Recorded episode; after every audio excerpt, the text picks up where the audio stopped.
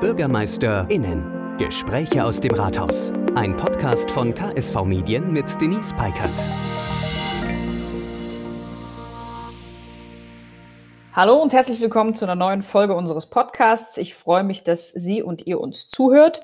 Heute ist Klaus Ruhe-Matzen mein Gast.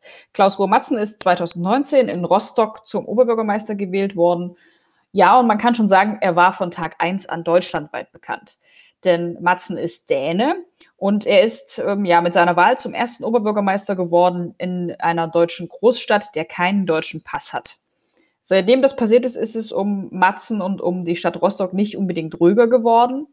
Mm, Matzen hat tatsächlich vieles anders gemacht als, als andere Rathauschefs.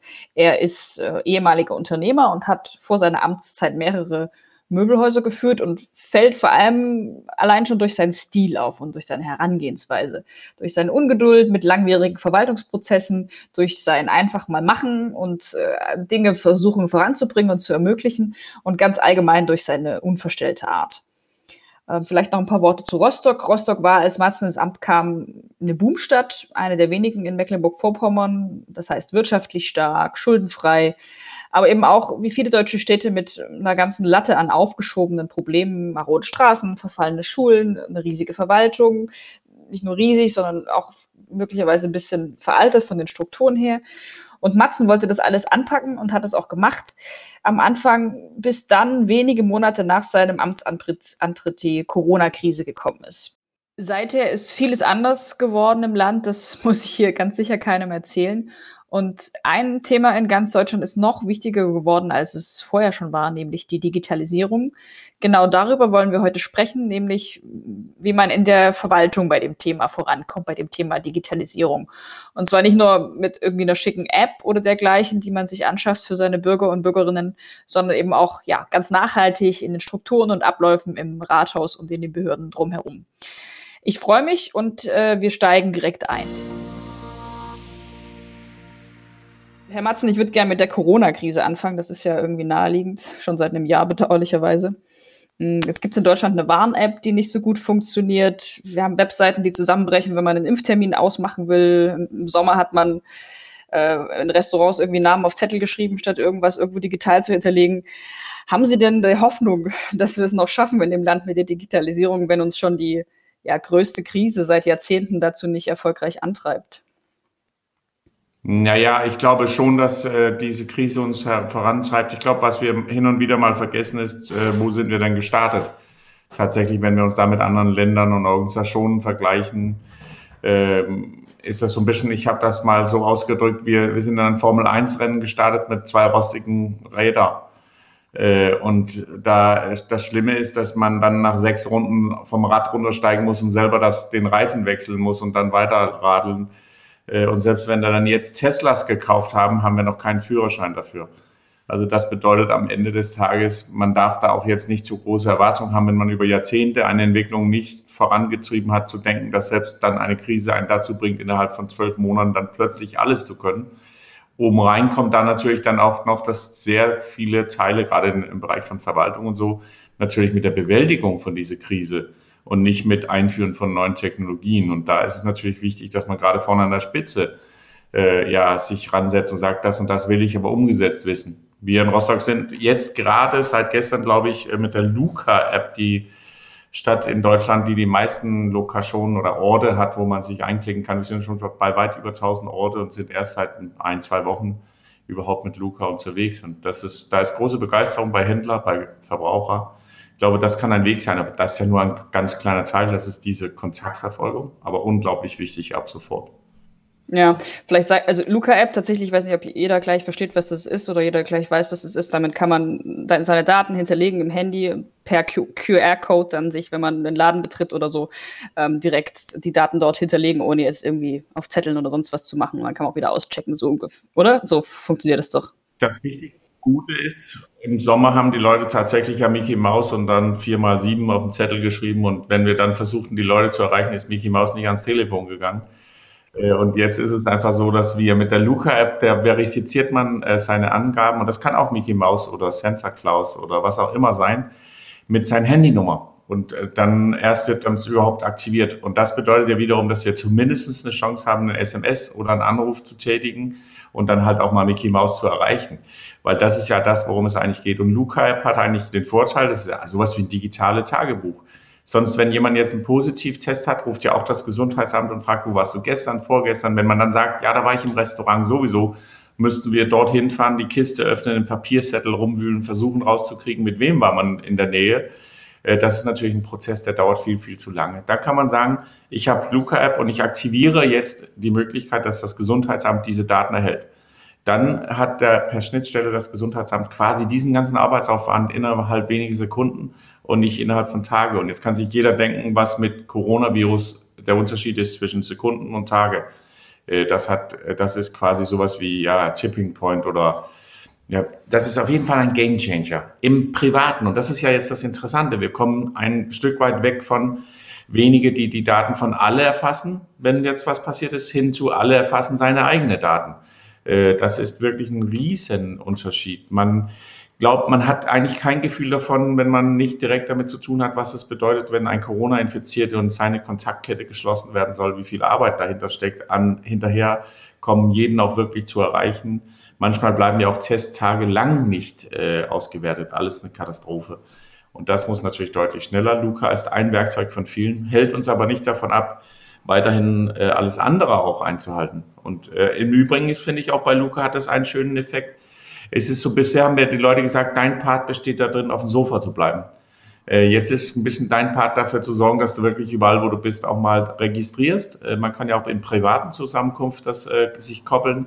Und das macht es einfach viel, viel einfacher. Und ich glaube, Menschen wollen auch einen aktiven Part in etwas und nicht immer nur bleib auf dem Sofa und das ist dein Job. Also das ist ein bisschen, glaube ich, lass uns mal die Verantwortung der Menschen auch mitnehmen und übrigens was ganz Interessantes, ein bisschen der Mentalitätsunterschied zwischen Dänen und Deutschen. Ich habe so jetzt immer die letzten Tage, Rostock darf ja öffnen und der Landkreis nicht. Und da, deswegen hat aber die Landesregierung mir auferlegt, ich muss dafür sorgen, dass man aus dem Landkreis nicht reinfährt in Rostock und zum Einkaufen. Und das ist einfach festgelegt worden. Und dann habe ich gesagt, gut, dann ist es so, dass wir machen halt die Registrierung und man darf das nicht. Ähm, und dann höre ich von allen, ja, wie wollen Sie das kontrollieren? Wie soll denn das gehen? Und dann denke ich, okay, warum ist das denn so wichtig? Was ist, wenn es einfach mal eine Aussage ist, so ist das, bitte macht das nicht. Äh, und da haben wir irgendwie so hier, habe ich das Gefühl, die Menschen fühlen sich wohler, wenn man denen erklärt, dass dann, äh, wie man es kontrolliert, dass an jeder Ecke ein Polizist mhm. steht das finde ich eigentlich nicht. Äh, wir sind doch erwachsen. Und da sollten wir doch mit umgehen können. Das, wir haben auch genug Ampeln, an denen nicht ein, ein Polizist steht und die Leute fahren trotzdem nicht über Rot. Also von der Warte her, äh, man versteht doch, dass wir gemeinsam das jetzt hier irgendwie woppen müssen. Ja, die Luca-App ist echt ein ganz gutes Beispiel dafür, was dann natürlich äh, ganz oft passiert. Also da gibt es jetzt wieder die Leute sagen, okay, da wird's aber die, werden die Daten zentral gespeichert, das wollen wir nicht. Plus es gibt ein privates Unternehmen, was ähm, ja jetzt so hoheitliche Aufgaben übernimmt. Ähm, ich pauschalisiere das jetzt mal ein bisschen. Sie haben da nicht so, haben da nicht so Sorge dafür, dass es, davor, dass es ein Problem ist, oder? Na, ich finde als erstes so dieses Thema äh, Datenschutz ganz interessant. Im Sommer, wenn ich im Restaurant gelaufen bin, gegenüber vom Rathaus, äh, da konnte ich immer sehen, wo der ähm, Chef der, der Grünen, äh, wenn er da essen war und ich konnte auch sehen, mit wem er essen war. Das ist ja immer ganz interessant. Das kann man jetzt Datenschutz nennen, wenn da ein Zettel liegt, wo alle sich eintragen.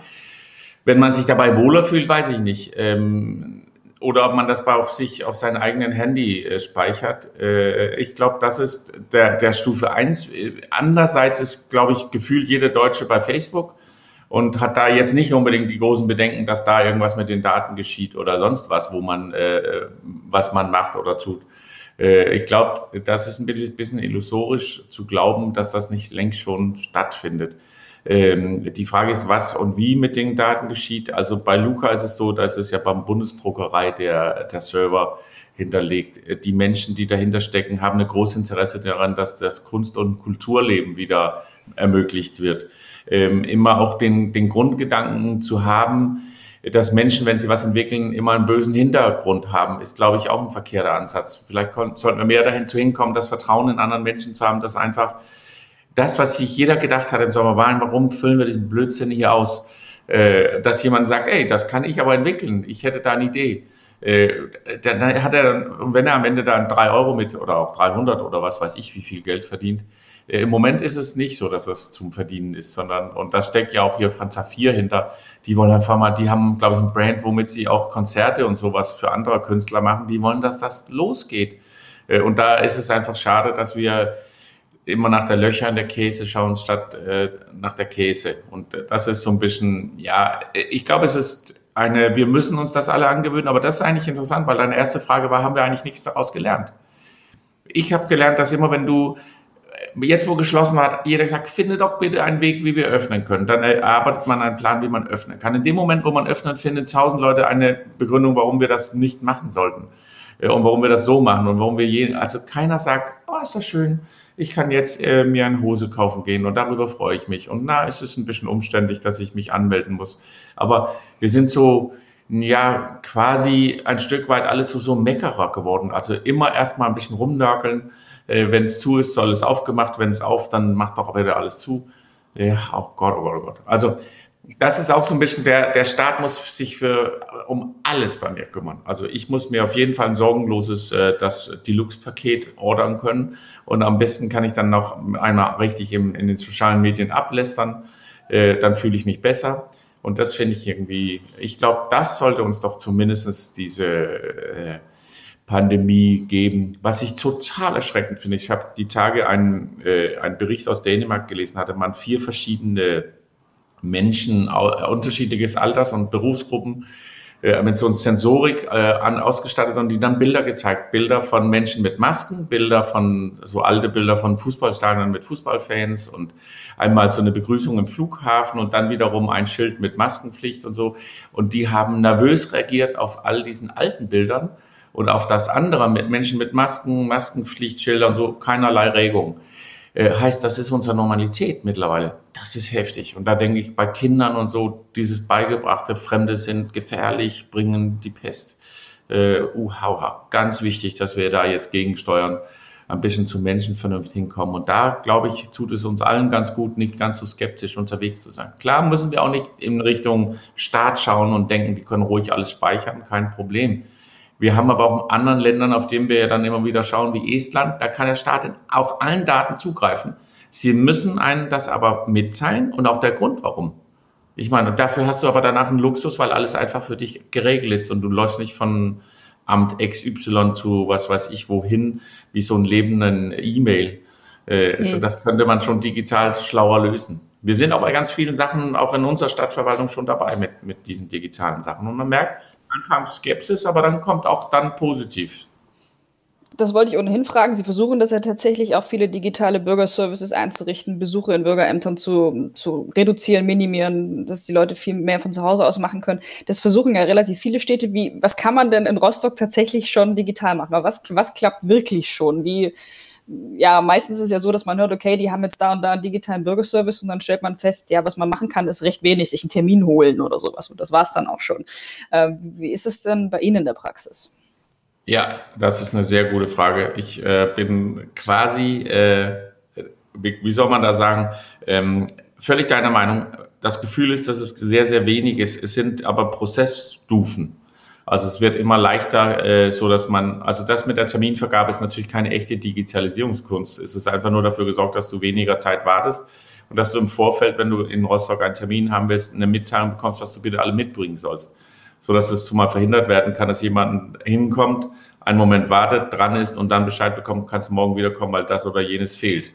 Äh, das ist keine, wie gesagt, ist ja keine Digitalisierung in dem Sinne, es gibt ein paar ganz kleine Dienste, aber da, da habe ich ein gutes Beispiel. Ich hatte vorgeschlagen, wieso ist das nicht so, dass wenn man ein Auto registriert, dass man das von zu Hause aus machen kann und man einfach an einen Automaten sein Nummernschild abholt?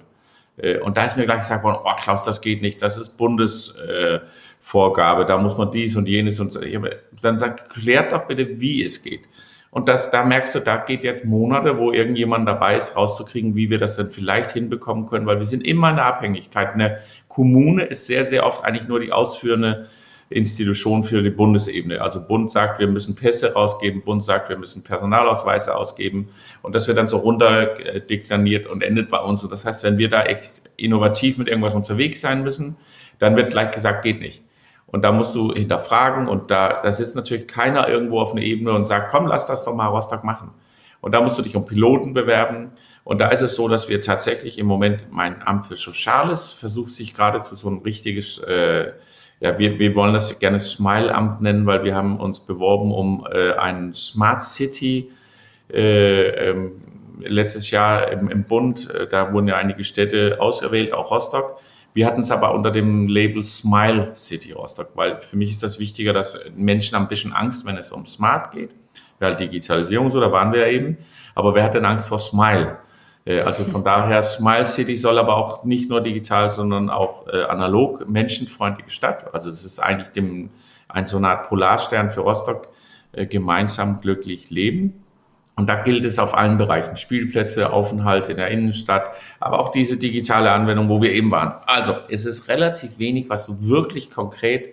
Andererseits, jetzt Gesundheitsamt war ich wieder, habe ich denen gesagt, die ganzen äh, Hygienekonzepte vom letzten Jahr, die können Sie gleich als genehmigt für dieses Jahr nehmen. Brauchen die Leute nicht nochmal einreichen. Die, wir sind gerade bei, dass alle anderen Anträge, die du gestellt hast im alten Jahr für, darf ich vor meinen Laden Blumenkübel hinstellen, alles einfach pro forma genehmigen und fertig. Nur wenn jemand was ändern will, muss er es vielleicht nochmal einreichen. Das heißt, wir, wir müssen diese Verschlankung hinbekommen. Das ist, glaube ich, das Erste, weil Digitalisierung ist eigentlich nur Prozess. Äh, und das Entscheidende ist einfach, dass wir den Leuten ersterhalb innerhalb der Verwaltung klar machen, wir müssen die Wege, die wir gehen, vorher neu definieren, weil ein schlechter Prozess analog ist immer noch ein schlechter Prozess, wenn man ihn digital macht. Also das ändert ja nichts. Äh, tatsächlich habe ich auch Menschen in der Verwaltung getroffen, äh, das war allerdings nicht meine eigene Verwaltung, aber in der Verwaltung, die gesagt haben, Klaus, lass das uns doch so machen, die Bürger reichen das digital ein und wir drucken das und machen, verarbeiten das dann hier weiter. Also das ist der ernst gemeinte Meinung von manchen Menschen äh, in, in deutschen Verwaltungen. Und das ist natürlich eine Katastrophe. Und deswegen erst das Mindset, das dauert wirklich lange. Dann die Prozesse und dann den Bürger. Das ist etwas ungeduldig, aber man ist bisher, glaube ich, den falschen Weg gelaufen, weil man immer versucht hat, Hundesteuer zu digitalisieren. Das bringt uns ja nicht weiter. Das ist ganz schön. Das Interessante ist, da hat man einen Mitarbeiter, weil ich da immer gepocht habe äh, in Richtung, lass uns mal da eben so einen Prozess aufnehmen. Ja, aber Klaus, weißt du, was heute schon los ist und wenn es dann auch noch digital ist? Dann sage ich, also ganz ehrlich, es rennt ja keiner los und kauft einen Hund nur, weil er ihn digital anmelden kann. Äh, und deswegen merkt man da, das ist eine, wir brauchen ein, ein Stück weit eine neue Denke. Äh, und daher ähm, ist es, glaube ich, es wird kommen wie ein äh, Ketchupflasche. Ja, erst ein bisschen und auf einmal alles.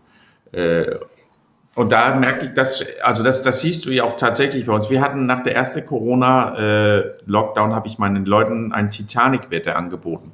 Ich habe denen gesagt, äh, die Amtsleiter müssen jetzt mit ihrem Mitarbeiter jeweils sprechen ich gehe davon aus, dass wir am 1. Oktober wieder alles runterfahren. Und was benötigt ihr, damit wir das wirklich können und dann immer noch arbeitsfähig bleiben? Ich sage, ihr könnt ja entweder Gummistiefel oder Boote kaufen, je nachdem, wie, wie hoch das Wasser aus eurer Sicht steigt.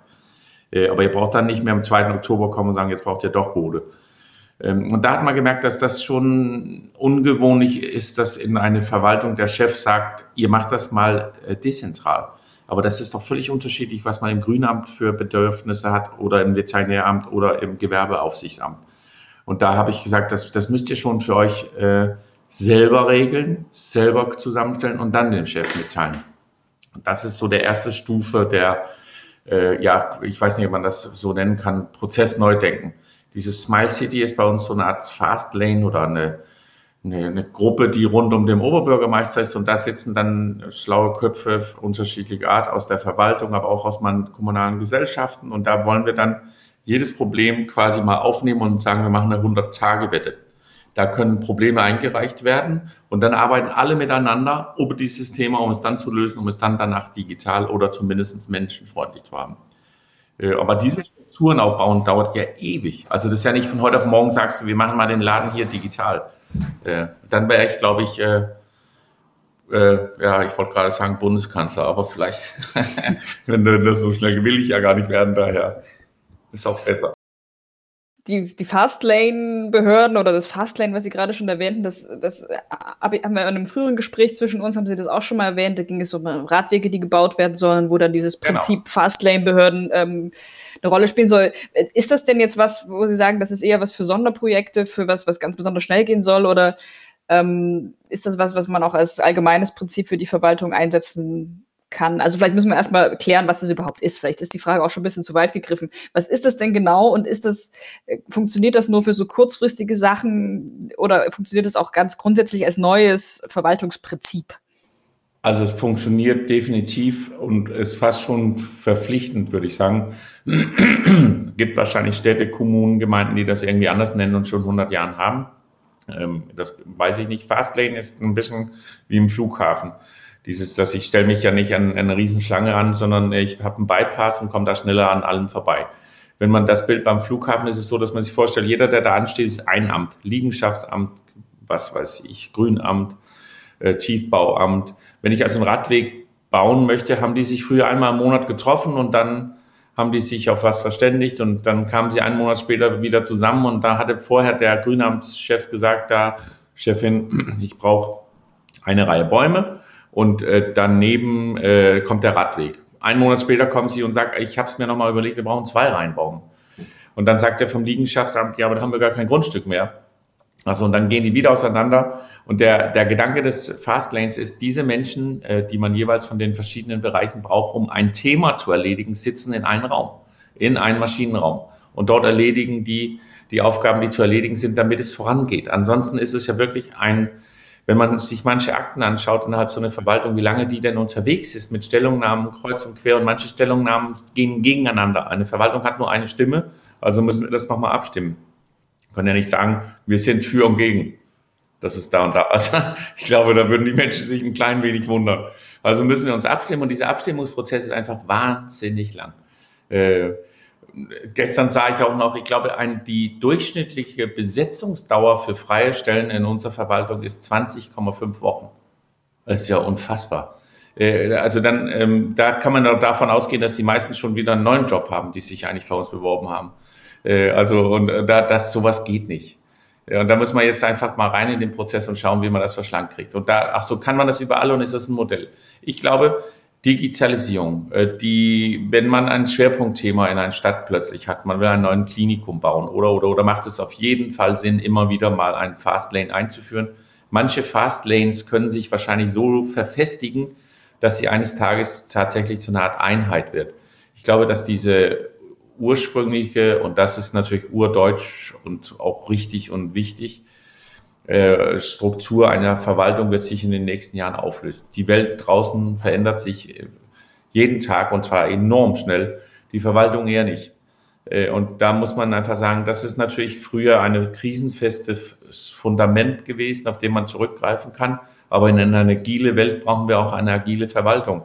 Also, weil das war ein bisschen, neulich saß ich ja in einer Runde mit unserem Vizekanzler Scholz und da habe ich auch gesagt, wir müssen uns doch in einen Raum einschließen und mal wirklich alle Gesetze auf einen Tisch legen und dann mal durchgehen und, und überlegen, würden wir dieses Gesetz oder diese Verordnung heute so wieder beschließen? Ja, nein, bei Nein runterwerfen, nächstes nehmen. Und da, da wir, weil wir legen im Moment ein Gesetz auf dem nächsten. Ich komme bei keinen Themen nach vorne. Selbst in Corona-Krise stelle ich ja immer wieder fest, wir wollen das oder dies oder jenes ermöglichen. Nein, geht nicht. Ausschreibung, dies. Äh, ich verstehe auch das, machen ja auch gerade die neuesten Skandalen deutlich, dass man nicht einfach nur Vergabe machen kann ohne einen vernünftigen Prozess. Aber es darf auch nicht so mittlerweile werden, dass jemand einen wunderbaren, schönen Idee hat, wie wir vielleicht Kinder irgendwie was ermöglichen können. Und dann brauchen wir so lange, dass sind diese Kinder schon äh, Opas äh, bis wir damit durch sind. Also äh, das sage ich ja spaßeshalber. Ich brauche wirklich im Moment Testzelte vorm Rathaus fürs Einkaufen, für so Schnelltest. Bis ich damit durch bin. Ich hatte gesagt, ruf dem DRK an. Äh, und dann haben die mir gesagt, das darf man nicht, Klaus. Da müssen, das muss europaweit ausgeschrieben und was weiß ich nicht was. Ähm, und das dauert ja Wochen. Keine Ahnung, vielleicht Monate. Sagt, wenn, wenn wir damit fertig sind, ist die Corona-Krise vorbei. Beziehungsweise der Nachfolger wird sich fragen, was wir mit diesen ganzen Zelten da vorm Rathaus uns gedacht haben, ob da jetzt ein Campingplatz ist. Also von der Warte her. Äh, und äh, sowas, so werden wir natürlich nicht Herr einer Krise. In Krise muss es heißen, machen, umsetzen und danach klären, äh, wenn es wirklich eine Krise ist, also wenn es um Leben und Tod geht.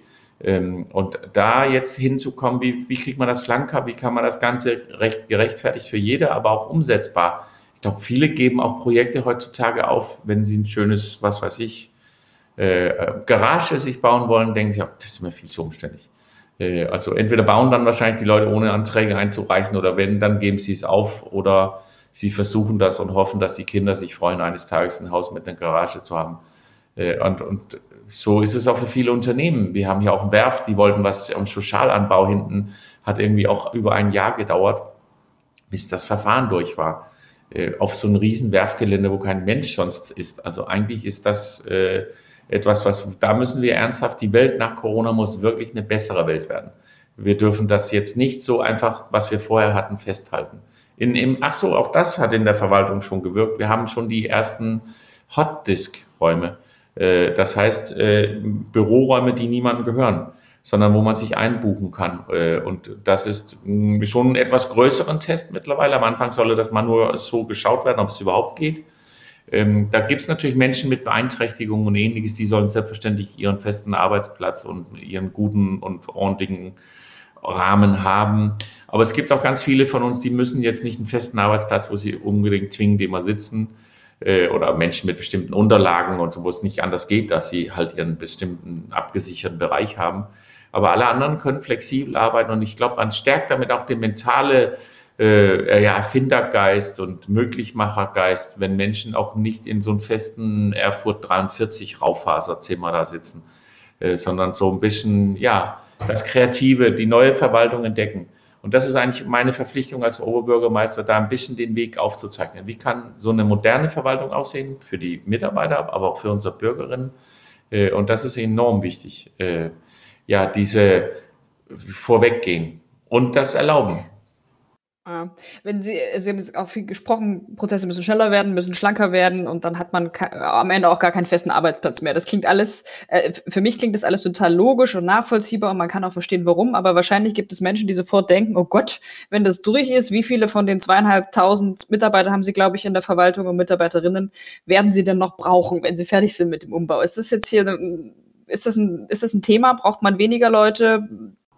Ja, gefühlt, glaube ich, ist es, ähm wenn wir uns eine veränderte Welt stellen, wenn wir Smile City so richtig ernst nehmen, das heißt ja Bürgerinnen und Bürger im Fokus, dann geht es ja nicht mehr darum, äh, ob jemand diese Garage baut, sondern wie er sie baut. Das heißt, wir müssen auch zum Beispiel bei unseren Unternehmen viel stärker raus und denen fragen, wo kann ich dich unterstützen? Was hast du für Probleme mit? Das ist unser Small Business Ansatz. Äh, ja, wie, wie, wo kann ich dir unterstützen? Und dann gehe ich los in der Verwaltung.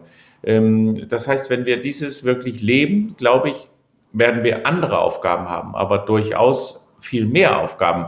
Und am Ende des Tages, also wenn man sich so als Full-Service-Institution sieht, wie machen wir Sachen möglich? Äh, nicht ablehnen. Ablehnen ist das leichteste der Welt, braucht man auch die wenigsten Leute für. Braucht man nur sagen, also abgelehnt. Ermöglichen, das wiederum braucht Kreativität, äh, vielleicht nochmal zwei, drei Arbeitsrunden mehr, äh, wo man schaut, was, was haben wir denn für Möglichkeiten? Äh, eine Stadt zu entwickeln. Äh, Rostock hat riesen Bauvorhaben vor den nächsten Jahren, ein Volkstheater für über 100 Millionen, eine Brücke, Buga, Krankenhauserweiterung, Schulen, Kitas, Radwege. Also ich würde sagen, im Normalfall brauchen wir sogar mehr Leute, aber vor allen Dingen besseren Qualität. Ich meine nicht bei den Leuten, sondern bei dem, was wir abliefern, bei, dem, bei den Prozessen. Ich habe eine super gute Verwaltung. Das ist ja interessant. Ich war ja neu in, im, im Rathaus, als die Corona-Krise kam, dachte ich mir, ma, das geht mir zu langsam. Äh, und dann erlebe ich jetzt im Nachgang, wenn ich mit Kollegen spreche oder überall so irgendwie was mitbekomme aus Deutschland, mein Gott, ist meine Verwaltung schnell. Äh, ich war aber auch sehr, sehr ungeduldig und die haben das aber super aufgenommen. Im Moment zum Beispiel jetzt mit dieser Corona-App, äh, gestern hat sich, ich habe morgens einfach nur geschrieben, würde ein, gerne einen kurzen Telco machen, bitte schaltet euch ein, wer eine Chance hat, damit ich kurz mal was sagen kann zu Luca, hatte ich 200 Leute in so einer Videokonferenz. Äh, etliche von denen meine Lehrlinge sind gestern losgerannt und haben in den Geschäften so Aufkleber verteilt, hat mit den Leuten gesprochen, denen aufgeklärt, was es ist, so dass wir, wie gesagt, durch die Decke gegangen sind als Luca-Standort. Ähm, und das zeigt einfach, also die Innung meldet sich und man, dass man dann so eine Verwaltung hat, die auf einmal, das ist ja eine völlig neue Aufgabe, sie einfach aufnimmt und umsetzt innerhalb Tage. Ich glaube, da werden wir Großstädte erleben, die sind noch in Wochen dabei zu überlegen, wer ist denn jetzt verantwortlich, wie können wir das Ganze wo in welches Amt unterbringen. Äh, und da muss man agiler werden. Und dafür braucht man übrigens sowas wie Maschinenraum. Also oben im alten äh, Ober, äh, Oberbürgermeister-Protokollbereich, wo, wo so Botschafter und sowas empfangen worden sind, so ein riesen grauen äh, Konferenztisch, ist rausgeräumt worden. Da stehen äh, jetzt agile Arbeitsplätze, ein großer Bildschirm, äh, ein, ein, so ein Sofa, wo Menschen mal kurz sitzen können und kreativ werden können. Äh, Desktop, äh, so große Leinwände, auf die man malen kann an der Wände. Äh, also so ein bisschen so ein Raum, um wie setzen, wir haben ein Problem, wie kriegen wir es gelöst? Und da dürfen unterschiedliche Menschen auch reinkommen und ihren Input liefern. Äh, und die haben natürlich gleich einen ganz anderen Kreativansatz, als wenn da graue Tische und äh, weiße Wände. Und das, glaube ich, müssen wir auch akzeptieren, auch in der Verwaltung, dass Verwaltung auch so sein kann. In der alten Raum, wo der große Schreibtisch vom Oberbürgermeister, so ein riesen Esstisch mit Kaffeetassen und Kekse äh, standen, das habe ich alles ausräumen lassen, stand monatelang nur ein Stehtisch habe aber gemerkt, dass das manchen Menschen doch ein bisschen zu brutal war. Jetzt ist das Stehtisch mit so Hocker, an dem man sich so ein bisschen anlehnen kann. Aber die Leute sind deutlich schneller, wenn man sie stehend äh, berät. Die, die, das ist ein bisschen weniger gemütlich, äh, aber dafür geht es auch schneller. Und das, wir brauchen Schnelligkeit. Wir haben auch Telcos, die dauern immer, keine Ahnung, eine Stunde. Und ich sage, warum dauern die nicht nur 20 Minuten? Wenn jeder weiß, ich habe 20 Minuten, sind die super effektiv. Wir haben den gleichen Energieverbrauch, aber wir haben danach nochmal zehn Minuten Zeit, um mal frische Rostocker Luft zu ziehen äh, oder wie heißt das, eine Tasse Kaffee, was auch immer. Aber das ist doch genau das, was wir mental jetzt brauchen. Wir müssen auch neu lernen, äh, die, die digitale, ich weiß ja nicht, wie es dir geht, aber wenn ich so einen Telcos den ganzen Tag oder diese Videodinger, meine Güte, bin ich ausgelutscht.